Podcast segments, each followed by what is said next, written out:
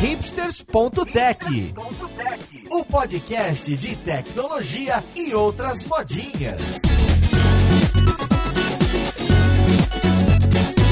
Olá, caríssimo ouvinte, seja bem-vindo a mais um episódio do seu podcast favorito. Eu sou Paulo Silveira, esse aqui é o hipsters.tech e hoje a gente vai falar de BFF. Sugeri nessa pauta, eu achei que era Best Friend Forever, mas é Back-End for Front-End, seja lá o que isso for. Parece que é o campo de encontro do pessoal de back-end, de front-end e a disputa eterna dos full stacks. Então vamos lá, podcast, ver com quem que a gente vai conversar.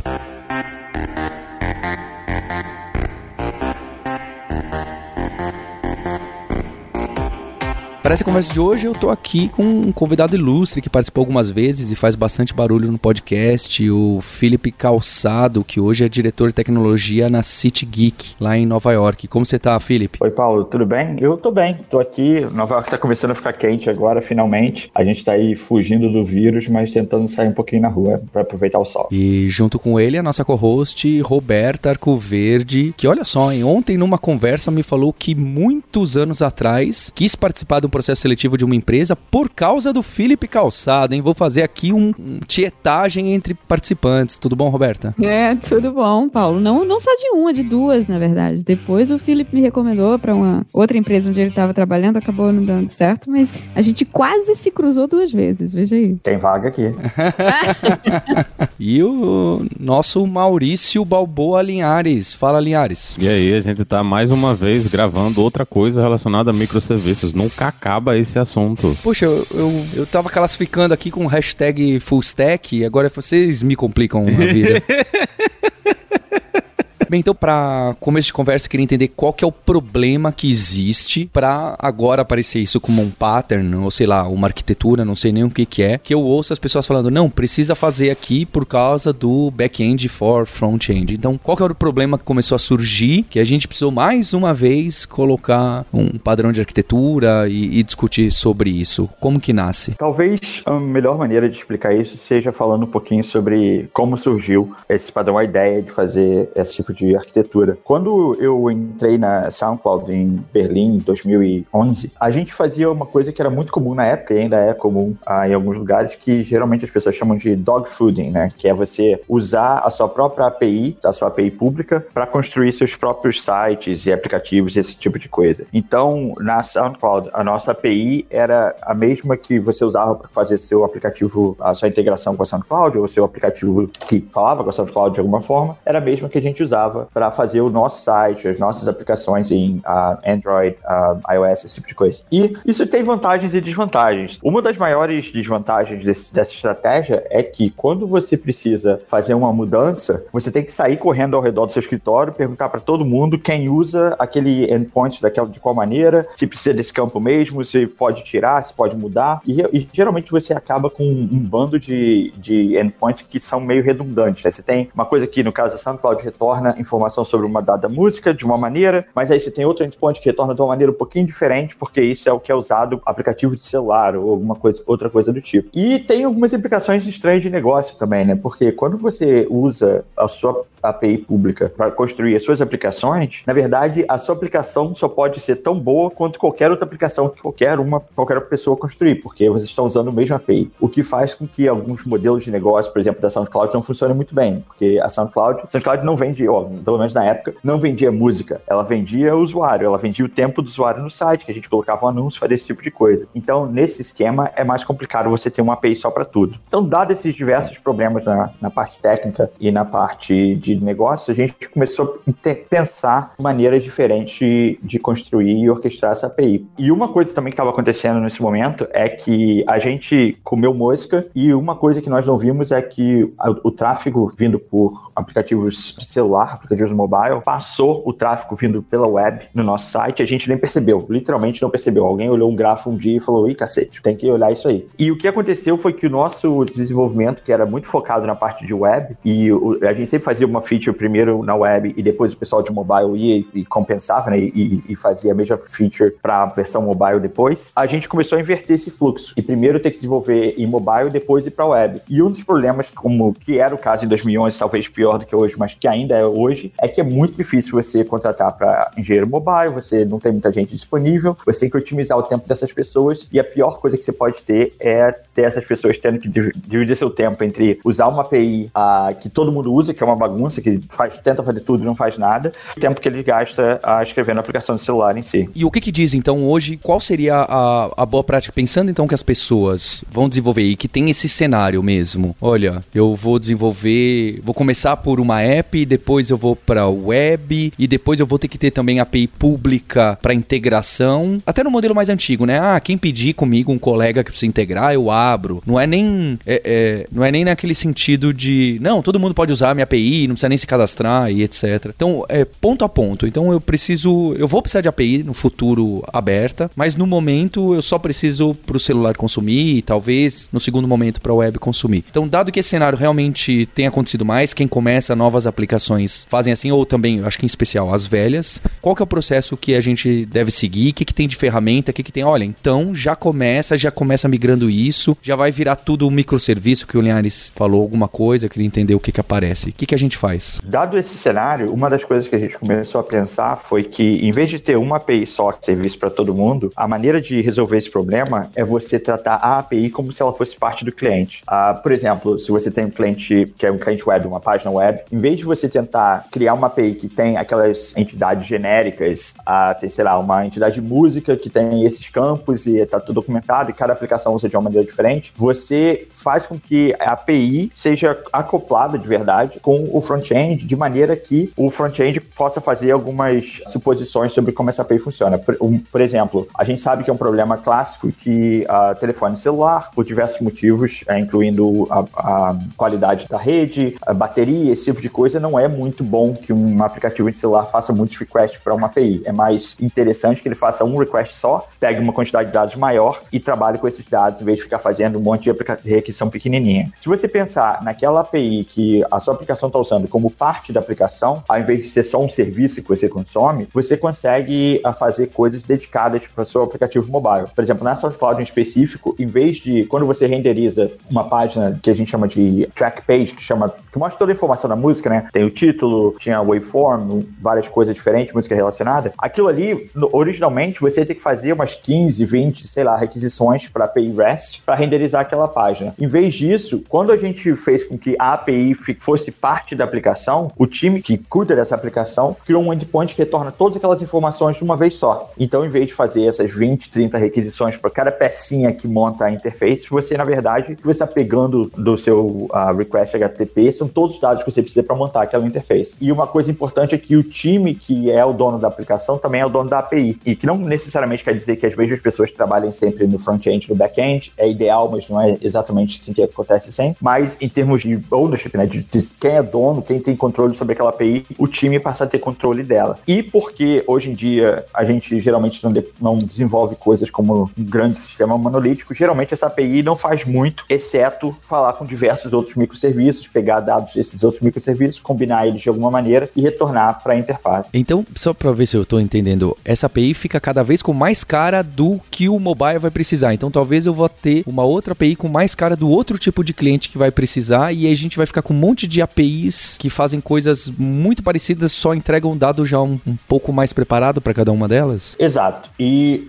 você mencionou o vai ter muitas APIs, isso é um problema interessante, porque tem algumas maneiras de você pensar sobre isso. É porque eu me assustei. Eu confesso que eu me assustei.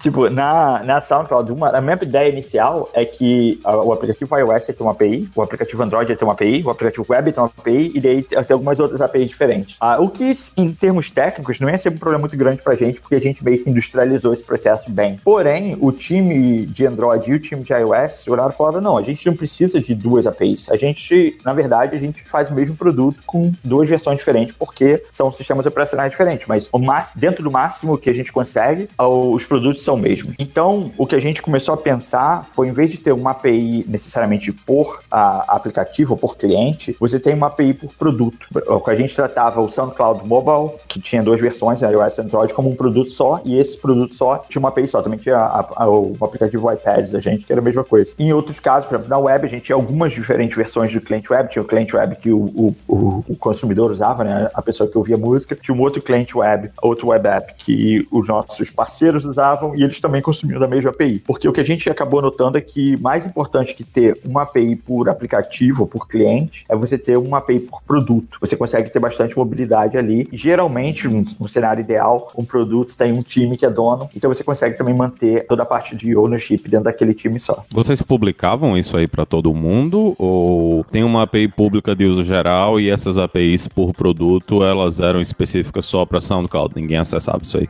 Então, sim e não. A, a, primeira vez que a gente tentou, na verdade, resolver esse problema foi com um, um, time que precisava entregar umas funcionalidades novas na API antiga, na API que era tamanho único. E como é, a gente é mais esperto que todo o resto do mundo, a gente resolveu usar o bom, bom velho Security by Obscurity e começamos a criar uns endpoints que não eram documentados. Se você for na página da SoundCloud e uh, ligar um daqueles negócios de browser que fica olhando quais requests foram feitos no Chrome, você vai ver um monte de requests para uns endpoints que tem barra i1 ou barra E1, que ainda estão lá até hoje, 6, 7 anos depois. E esses são os nossos endpoints que eram secretos, ou eram para ser secretos, né? porque a gente lançou isso, a SoundCloud na época tinha 200 milhões de usuários, duas semanas depois já tinha thread no Stack Overflow, blog post, tutorial sobre como usar os endpoints secretos da SoundCloud, que eram melhores que a nossa documentação interna, uh, e o pessoal de fato olhava muito. O que a gente tentava fazer era uh, assumir que alguém vai estar tentando usar esses endpoints de fora, mas se você quisesse montar um aplicativo de verdade que falasse com a SoundCloud, se você fosse um parceiro ou um desenvolvedor uh, pequeno que estivesse usando, você tem uma, uma outra API que é a API pública, que na verdade é a API que sempre existiu. apesar que a SoundCloud meio que fechou esse programa depois de um tempo, mas era uma não era a mesma API que era usada pelos aplicativos. Então, a, vocês, a complexidade no caso do.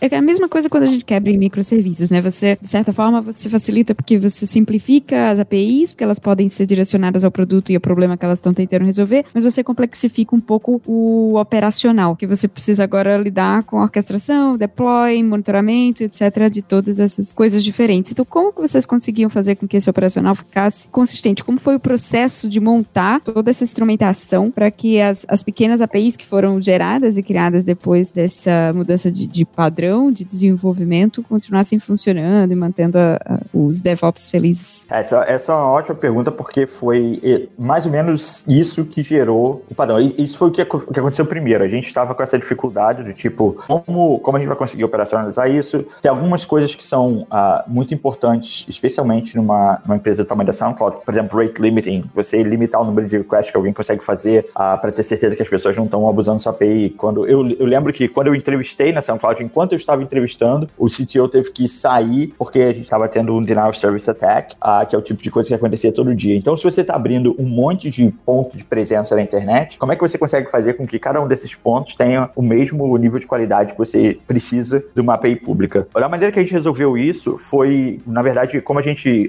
mais ou menos estava tudo uh, padronizado em usar a Scala e Java em geral, a gente tinha uma biblioteca que por acaso chamava bff.jar, que na verdade o nome da biblioteca foi o nome que, de, que deu o nome ao padrão, a, que trazia um monte dessas configurações que fazia as coisas ser mais fáceis. Tem a private limiting, autenticação, autorização, estava tudo dentro dessa biblioteca e se você quisesse criar sua, sua API, era um processo muito simples ah, se você estivesse usando essa biblioteca em questão. Na parte mais de Ops mesmo, ah, o que a gente usava não era tão diferente do que a gente usava para os outros microserviços. A gente fazia deploy, na época a, a gente começou a trabalhar com container na SoundCloud antes do Docker existir. Então a gente tinha nosso próprio formato de container, Kubernetes, então nem pensar. Então a gente usava também tinha nosso próprio orquestrador que a gente construiu em a gente mesmo. E essas APIs eram serviços ou containers rodando nesse orquestrador, onde a gente abria um, um espaço no load balancer que estava disponível na internet para falar com eles. E como é que vocês lidavam com a aposentadoria dessas coisas? Porque eu imagino que a, a aplicação web mudasse, a aplicação móvel também mudasse, vocês tivessem que mudar também como é que funcionavam essas coisas e mas não dá, talvez na web até dê para você apagar tudo, né? Mas na aplicação móvel como é que vocês controlavam o que é velho e continua funcionando e, e o que é novo e vai funcionar? Ficava aberto para sempre as coisas na, nas aplicações, vocês matavam endpoints, como é que funcionava o versionamento dessa coisa toda? É, uma coisa interessante quando você faz com que o time seja dono da API e do aplicativo, no nosso caso, nosso time de mobile era dono dos dois, é que eles têm controle total sobre esse tipo de coisa. Então, quando alguém tira um endpoint da API, é o mesmo time que cuida do aplicativo, o build deles vai quebrar, ou quem, quem tá no, no PagerDuty são eles. Eles tinham controle desse ciclo de vida. E o que acontecia muito, na verdade, é que a gente conseguia matar, por exemplo, se você está pensando no aplicativo, nos aplicativos mobile, a gente conseguia parar de usar um endpoint qualquer que a gente queria apresentar no iOS, mas não no Android, porque o pessoal de Android, sei lá, tinha menos desenvolvedor Android, demorava um pouquinho mais. Eles deixavam esse aplicativo, esse endpoint lá disponível até o pessoal de Android conseguir mudar. A diferença é que realmente, como tudo estava sobre um time só, com um gerente só e um gerente de produto só, eles conseguiam gerenciar isso muito mais fácil do que o que a gente tinha antigamente, quando eu tinha um time que cuidava da API e tinha que ficar mandando aqueles e-mails semanais para todo mundo, falando, galera, nós estamos querendo decomissionar esse ponto aqui. Então a gente precisa que todo mundo mude até o dia tal, e ninguém muda. Aí você tem que falar com o gerente alguém, e é um inferno ficar ter essa conversa toda. Você delegando a responsabilidade e a propriedade das coisas para o time, fica muito mais fácil você gerenciar isso. Esses serviços eles falavam também pela API pública ou eles se conectavam com serviços internos? Quais serviços? Eu, o, os, os backends para esses frontends, né? O backend da aplicação móvel, ele estava chamando por debaixo dos panos a API pública também e só juntando tudo? Ou ele se comunicava com serviços internos para fazer isso aí? Em teoria, ele não tinha que falar com nenhuma outra API. Ele falava direto com os serviços internos. Na prática, porque a gente estava no processo de migração do monolito para microserviços, a API tinha milhões de coisas que não tinham sido extraídos ah, para produto. Inclusive, uma das coisas que a gente fez, as primeiras versões desse, dos BFFs, eles usavam o que a gente chama de, geralmente de Strangler Pattern. Ele, basicamente, você ia, a aplicação, vamos dizer, a aplicação iOS falava com o BFF de mobile, e esse BFF de mobile fazia nada exceto uh, fazia, uh, repassava todas as requisições para a API antiga e pegava a resposta da API antiga e retornava direto para o cliente. Esse é o primeiro passo. Por quê? Porque daí você consegue usar essa peça no meio para evoluir uh, e, e, e, implementar coisas diferentes, que aí você para de chamar o aplicativo legado no decorrer do tempo. Ah, que é esse, o que chama, nesse caso, o, o Strangler Pattern, que é o que a gente estava aplicando no decorrer do, do decorrer de diversos anos, na verdade. Eu vou tentar fazer uma analogia com o mundo de antigamente de back-end puro e monolitos, tá? Para ver se eu entendi. Então, talvez eu fale uma groselha muito grande. Parece que o problema que a gente quer resolver tem um pouco da granularidade do que, que o serviço vai buscar lá atrás, porque você não quer que um, um, um front-end fique consumindo um bilhão de servicinhos ou até o serviço do meio, um bilhão de servicinhos e gerando mil requests para pegar só um negocinho. Então, tem, ah, deixa eu ver quantos, o que, que isso vai causar lá atrás e se já vai trazer a informação com a cara do que eu quero. Então, lembra um pouco aqueles negócios de objeto-valor, já de vir um, um, pouquinho transformado de como a gente quer, e o, o, objeto de transferência de dado. Porque é que vai aparecer o GraphQL, não é? Me parece que é bem aí atrás desses caras que a galera vai colocar e vai ficar aquela zona de, ah, manda aí depois, o, o pede o que você quiser, que eu ajeito aqui e deixo bonitinho, porque minha API já tá com a carinha que o front-end vai precisar. Isso parece muito o, o, o monolitão lá atrás, que tem um bancão de dados relacional, ou o que seja, e que tem frameworks de entidade de relacionamento e você põe um cara na frente, porque você não quer deixar todo mundo acessar e fazer carry que nem maluco, ou porque você não sabe se vai vir direito, ou se ele vai fazer muito round trip, etc. É parecido com esse problema antigo? Então, é exatamente o que você está descrevendo em uma. Se você pegar por uma lente diferente. O, a gente estava falando um pouquinho mais, de, mais da, da, da, implementação física da coisa, mas se você der um passo para trás e olhar esse problema, o que a gente está falando aqui não é nada diferente do que a gente faz desde, desde que a gente fazia Delphi no desktop, que é você tem diversos tipos de objetos. Você está falando de uma aplicação, uma aplicação monolítica, qualquer que seja. Você tem diversos tipos de objetos e diversas camadas desses objetos. Ah, historicamente, tem um, um padrão chamado Presentation Model, que foi ah, catalogado pelo Fowler provavelmente há 15 anos atrás, que é basicamente a ideia dele é que você tem o seu domain model, o seu modelo de domínio, onde você tem seus objetos de negócio, as regras de negócio, mas esse modelo não é exatamente, não é necessariamente o melhor modelo para você criar sua interface, porque na interface você pode ter que fazer várias transformações entre esses objetos e o que o usuário interage. Então, eles, o Presentation Model sugere que você tenha um modelo no meio, onde esse modelo não é exatamente orientado às regras de negócio negócio, ele é orientado à interface. Ele, esse modelo existe para prover a interface com o que, o que a interface precisa. O que é uma coisa que lembra muito MVC clássico, onde você tem um model do MVC clássico. Geralmente, hoje em dia, a gente pula umas camadas e faz com que o model do MVC clássico seja quase sempre o seu domain model. Mas, historicamente, o model do MVC clássico era um presentation model. E, se eu não me engano, até, um, acho que .NET, algum framework .NET, WPF, eu acho, uh, tinha um modelo muito forte com relação a isso. Mas é exatamente o que você está falando, Paulo. O que a gente está fazendo aqui é, você tem diversos conceitos, objetos, abstrações nos seus microserviços e você tem, o que o BFF faz é agregar essas diversas coisas, criar um modelo que faça sentido para sua aplicação. E o modelo que faça sentido para sua aplicação pode ser que você não precise de um objeto usuário. Você pode não ter um get user, alguma coisa do tipo. Pode ser que você prefira modelar em função de tela. Em vez de ter um objeto, tem uma, em vez de ter um objeto track, eu posso ter um track page. Em vez de ter a música, você tem a, a página da música. E esse, esse objeto existe dentro do seu, essa abstração dentro do seu uh, presentation model. É, quem não for velho como o Paulo aí, que declarou a idade mais uma vez, deixa o um comentário no site dizendo que não sabe o que é um objeto de transferência de dados, certo? Porque isso é coisa de quem está trabalhando com Java há 20 anos. Pode né? também comprar meu livro, ah, publicado pela Casa do Código, que explica. Tá aprendendo, tá aprendendo. Modelo anêmico. É, eu de tanto ouvir o hipster, eu tô ficando que nem o Paulo.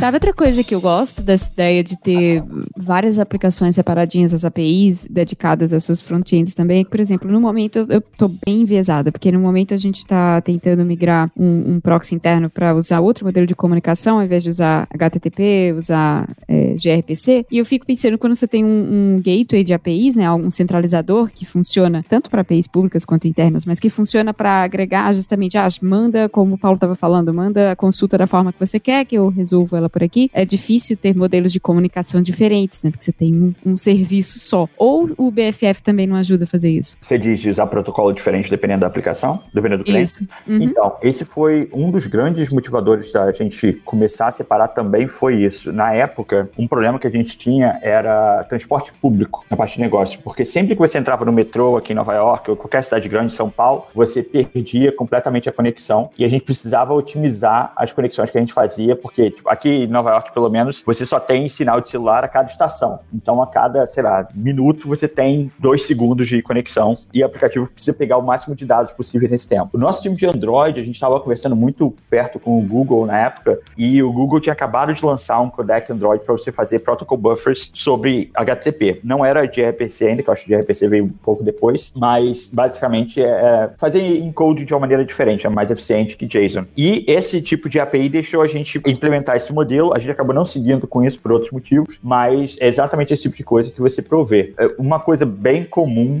é esse tipo, diferente tipo de encoding, né? A Protocol Buffers versus JSON é um, é um clássico, mas você pode usar basicamente para mudar qualquer coisa. Você, é aquela coisa, quando você tem uma API só para tudo, geralmente você quer que ela seja consistente e se ela for REST, você quer que aqueles objetos sejam pequenininhos, bem modelados, blá blá blá. Quando a API é sua, você tem muito mais liberdade para otimizar diversas coisas, inclusive protocolo e, e obviamente, é essa abstrações que você usa. E assim, hoje a gente tem, tem a, a solução padrão que tá vindo para todo mundo, principalmente para quem tá trabalhando com front-end hoje, que é GraphQL, né? Tu já tem experiência fazendo coisas com GraphQL, já acha que esse vai ser o caminho mesmo, porque parece que para esse tipo de solução, inclusive você não precisaria ter múltiplos servidores, né? De repente um único servidor resolveria o problema com chamadas diferentes. Bem, eu quero que vocês coloquem melhor o que é o GraphQL em si, mas aí, Linhares, nesse caso não é aquele perigo de. Porque eu vejo a galera fazendo essa loucura, tá? Que põe o GraphQL direto na ponta e o front-end manda um negócio parecido com a carry. E aí chega lá no. Sabe? Aí eu fico com medo do, do carry injection ou qualquer. Ou daí para pior, tá? É, colocar o GraphQL ali nessa ponta e muito próximo do front-end. Então, queria entender o que é o GraphQL e onde é o ideal dele ficar aí nesse meio. Eu acho que uma explicação razoável sobre o que é GraphQL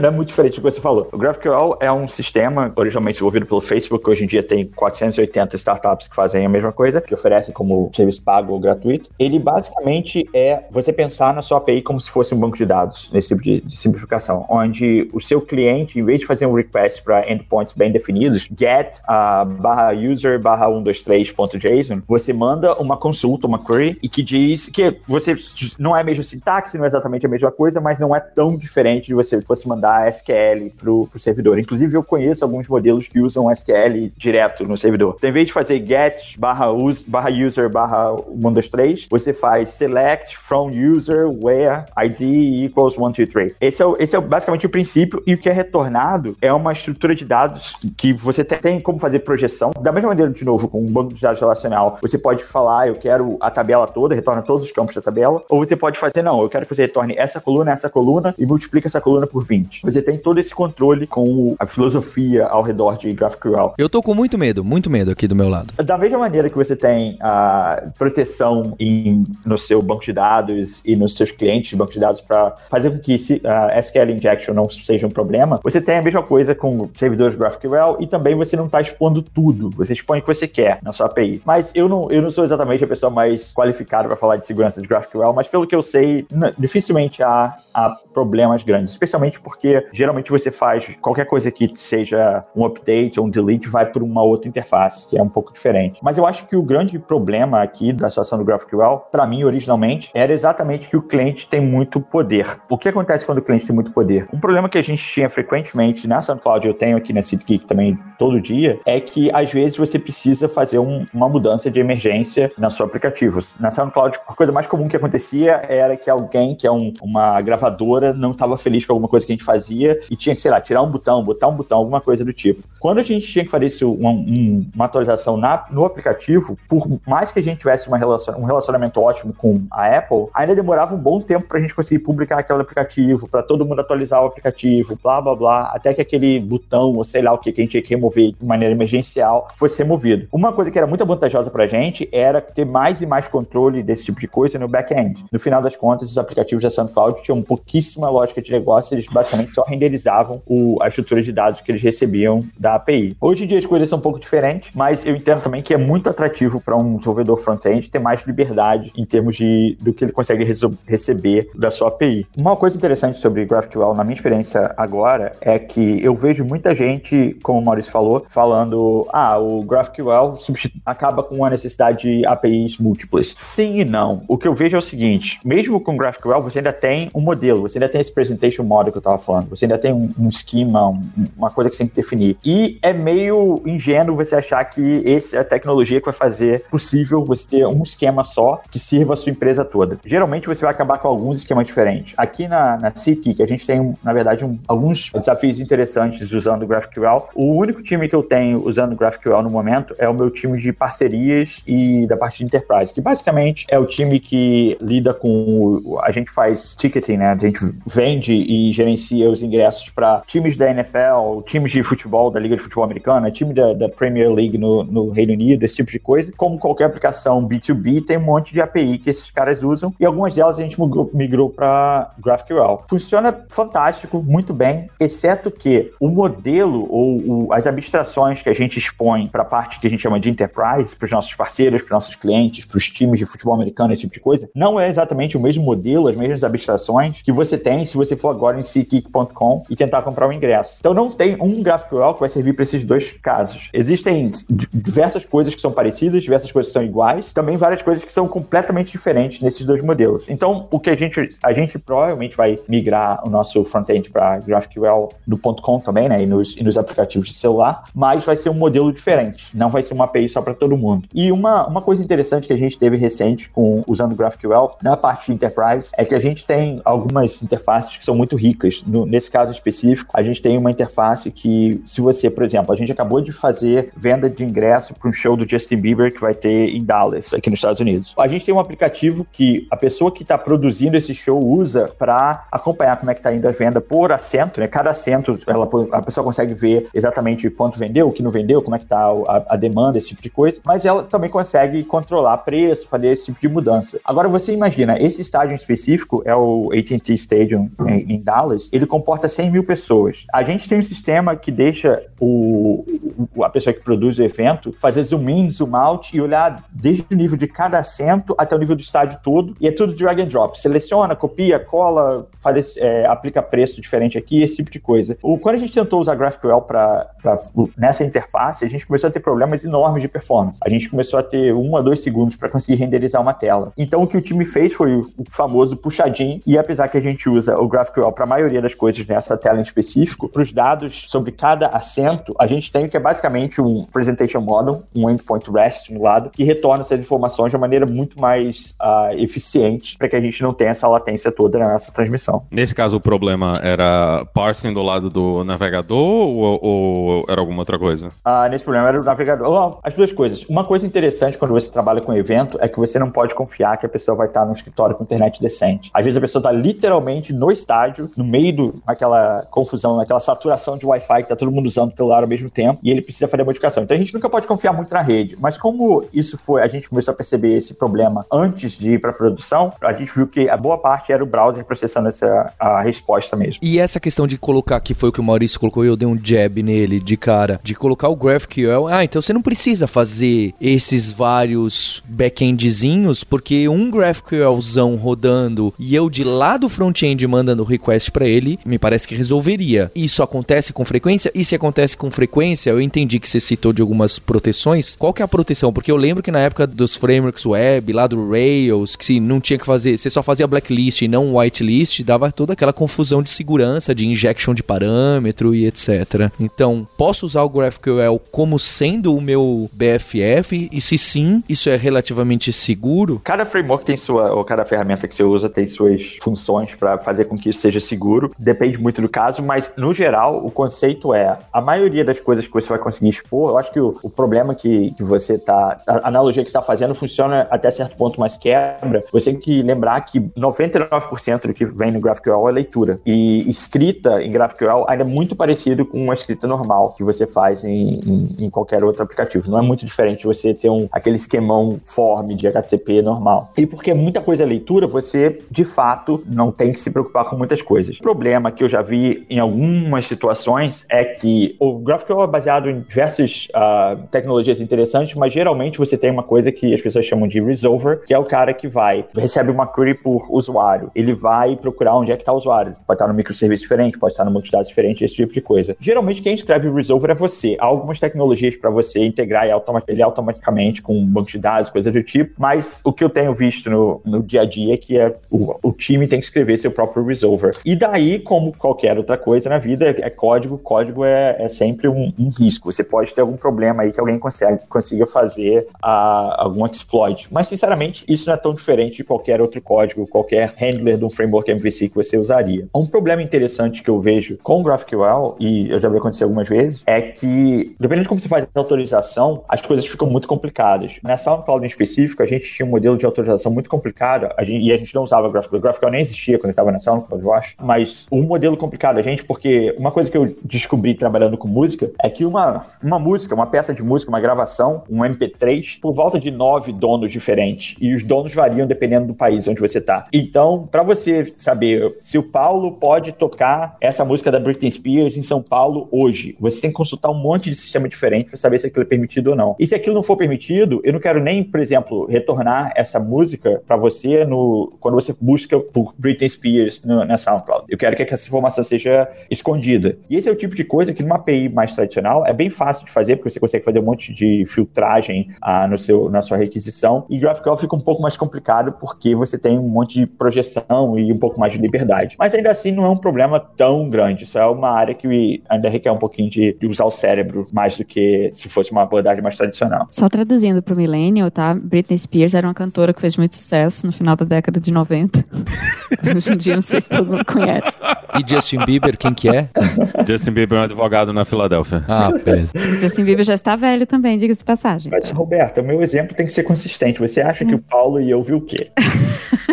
verdade. Mas aí eu tava pensando no. Voltando, a gente falou um pouco de GraphQL, eu queria voltar um pouquinho para back-end para front-end, porque uma coisa que se fala muito de microserviços, das, uma das grandes vantagens, ou possíveis vantagens, é que você tenha uh, fontes de dados separadas por microserviço. Cada microserviço tem lá o seu banco, embora isso seja controverso de se é, se é bom ou não, mas teoricamente isso ajuda as equipes individualmente a, desenvolverem seus serviços sem precisar falar umas com as outras. Quando você tem essa separação do back-end para front-end, me parece que a gente está falando mais de APIs do que de dados, né? Os dados continuam centralizados e se sim, como é que fica a gestão entre os times que trabalham em back-ends diferentes para controlar as alterações nos, nas fontes de dados? É, os dados são o que eu, uma coisa que eu acabei fazendo, uh, ou a gente acabou fazendo na SoundCloud, foi criar um catálogo com todos os objetos que a gente tem. Objetos é, não é exatamente a palavra, mas todas as abstrações que a gente tem em termos de dados e definir qual sistema é o dono daquele dado. E por dono, a gente quis dizer que esse sistema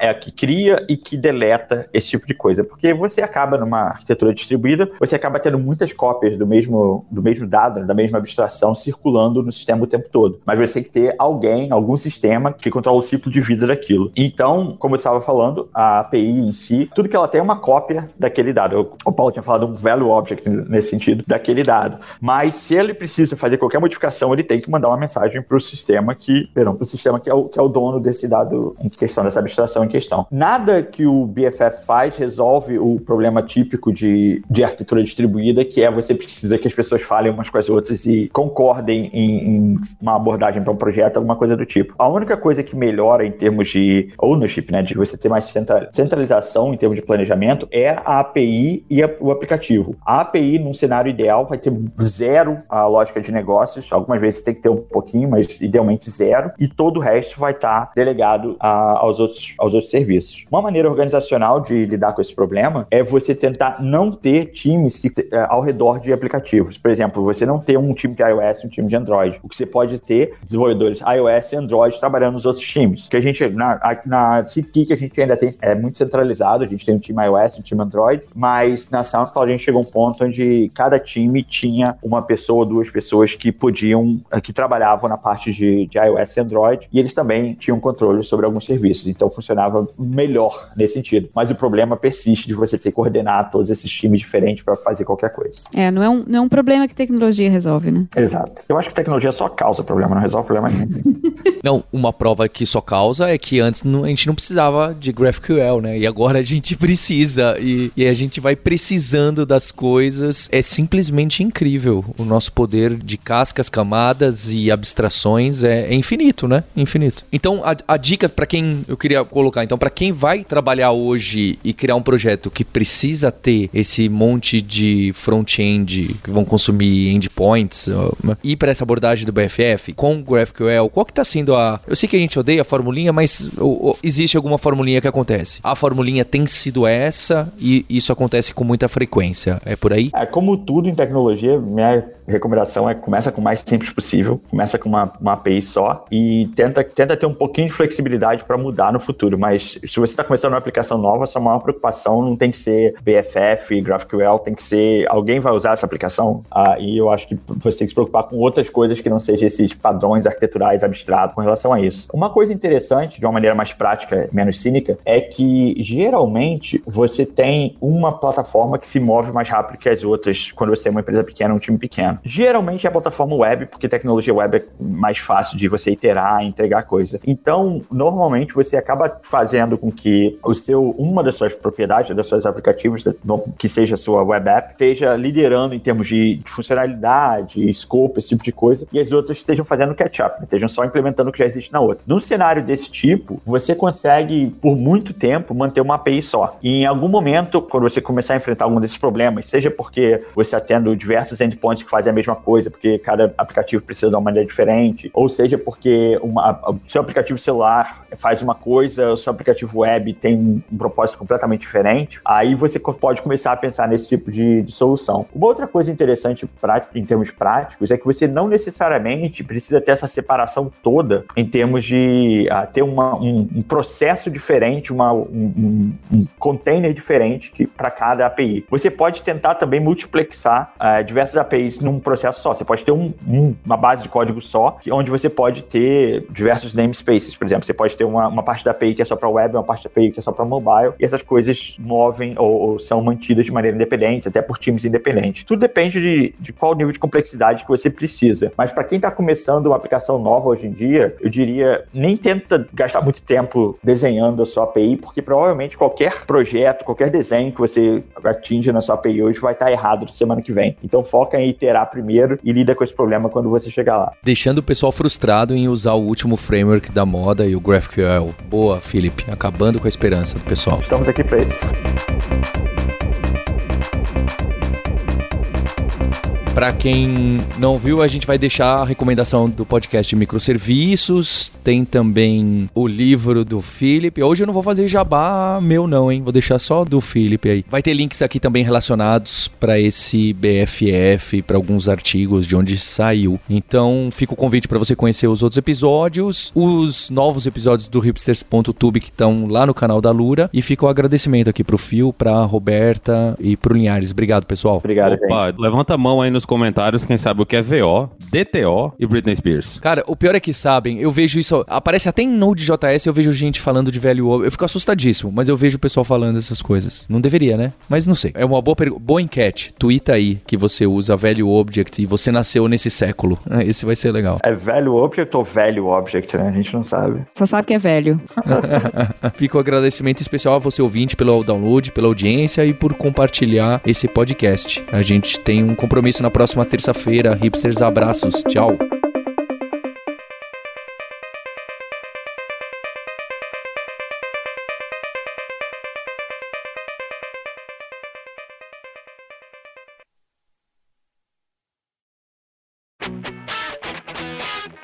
Você ouviu o hipsters.tech, produção e oferecimento alura.com.br, cursos online de tecnologia e Kaelon, ensino e inovação. Edição Radiofobia, podcast e multimídia.